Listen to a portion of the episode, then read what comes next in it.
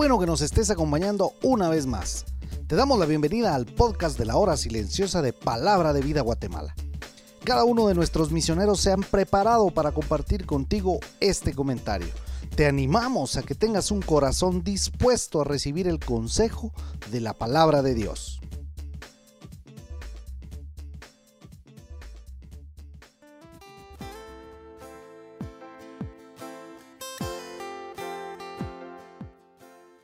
Cuando le vi, caí como muerto a sus pies, y él puso su diestra sobre mí, diciéndome, no temas, yo soy el primero y el último. Apocalipsis 1.17. Muy buenos días, deseo que Dios te bendiga en este nuevo lunes y a lo largo de esta nueva semana que estamos iniciando. Soy Héctor Salazar y vamos a terminar hoy con el capítulo 1 del libro de Apocalipsis que empezamos a estudiar desde el sábado pasado. Y si no has escuchado el podcast de anteayer y ayer, aún estás a tiempo para ponerte al día, escúchalos. Entonces, leemos ahí en Apocalipsis capítulo 1 del versículo 17 al 20. Iniciamos entonces con el versículo 17 viendo la reacción del apóstol y anciano Juan de casi ya 90 años de edad.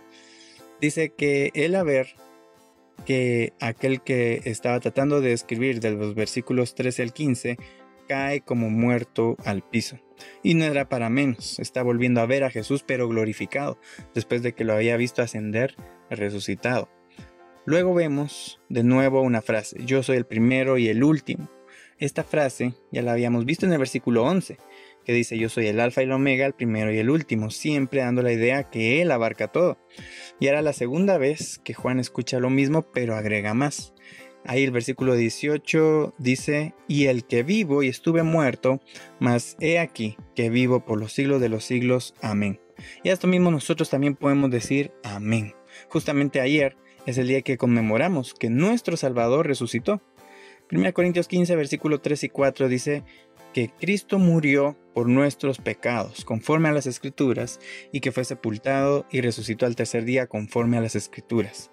Y esto es exactamente lo que acabamos de celebrar este fin de semana pasado, que es el fundamento de nuestra fe. Entonces aquí es cuando frente a esta expresión ya no queda duda que quien le está hablando a Juan es Jesús mismo, porque hasta aquí Juan no había mencionado quién es aquel que le está hablando y que está tratando de describir. Pero esta afirmación no la puede hacer nadie más que solamente Jesús. Y solamente Él puede afirmar que tiene las llaves de la muerte y el Hades. Si tomamos las llaves como símbolo de autoridad, entonces queda en claro que solo Jesús tiene la autoridad sobre la muerte física y sobre el Hades, que es ese lugar donde están las personas que ya murieron y no lo aceptaron como su Salvador. Luego el versículo 19 nos da el bosquejo del libro de Apocalipsis. Ahí a Juan se le dice que escriba las cosas que ha visto, que sería esto en capítulo 1. Luego las cosas que son, que veremos en capítulo 2 y 3, que habla del estado de las iglesias. Y por último, las que han de ser después de estas, que inician en el capítulo 4 hasta el final del libro. Y el versículo 20 se vuelve una aclaración del versículo 2 en cuanto a los siete candeleros de oro y del versículo 16 en cuanto a las siete estrellas. Entonces, ¿qué y quiénes son estos? Bueno, los candeleros son las siete iglesias a las que se les escribirá en capítulos 2 y 3 entonces notemos el aspecto de iluminación o testimonio que tiene una iglesia en medio de este mundo.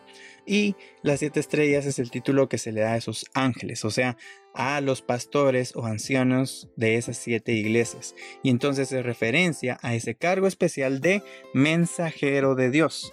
Interesante también el detalle que están en su diestra. Y eso se debe tomar como un lugar de poder y protección. Pero con lo que quiero terminar este podcast es con una frase que no he mencionado, el versículo 17.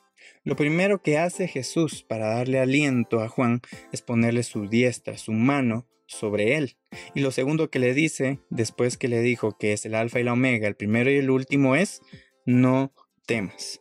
Sabes, mi querido oyente, esta preciosa frase dicen algunos que aparece 365 veces en la Biblia. Si vamos a Génesis capítulo 15 versículo 1, ahí se le dijo a Abraham cuando Dios le habló. En Génesis 26, 24 se le dijo a Isaac cuando Dios le recordaba promesas. Y en 46, 3 se le dijo a Jacob para que descendiera a Egipto. Se le dijo también a Josué en capítulo 1, versículo 9, ¿te recuerdas? Cuando dice, mira que te mando que te esfuerces y seas valiente, no temas. Sabes que también Dios dice, no temas en Isaías capítulo 41. A Jeremías se le dijo en capítulo 1, a Ezequiel en capítulo 3, a Daniel en capítulo 10, versículo 12. Luego, yendo al Nuevo Testamento, en Mateo capítulo 1, versículo 20, se le dijo a José. En Lucas capítulo 1, versículo 12, se le dijo a Zacarías, padre de Juan el Bautista. Y en versículo 30 a María, madre de Jesús. A los discípulos en Juan 6, 20 se le dijo en medio de la tormenta, yo soy, no temáis. Y así tantas otras veces en la Biblia, pero Jesús nos la dice a nosotros también. Si vamos a Lucas capítulo 12, versículo 7 dice, pues aún los cabellos de vuestra cabeza están todos contados. No temáis, pues, más valéis vosotros que muchos pajarillos. Por eso, vívelo. Definitivamente estamos estudiando un gran libro como lo es el de Apocalipsis, y no hay que verlo como un libro para saber el futuro.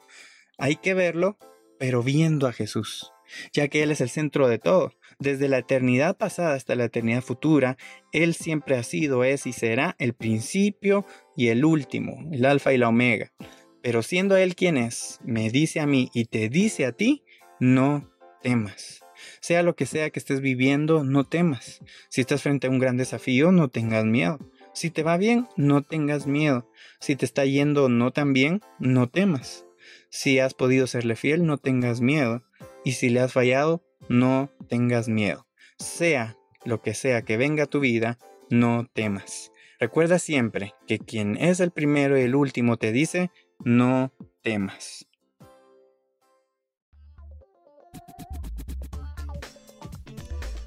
Puedes ser parte del crecimiento espiritual de tus amigos compartiendo este podcast con ellos. Síguenos en nuestras redes sociales para recibir más recursos como este.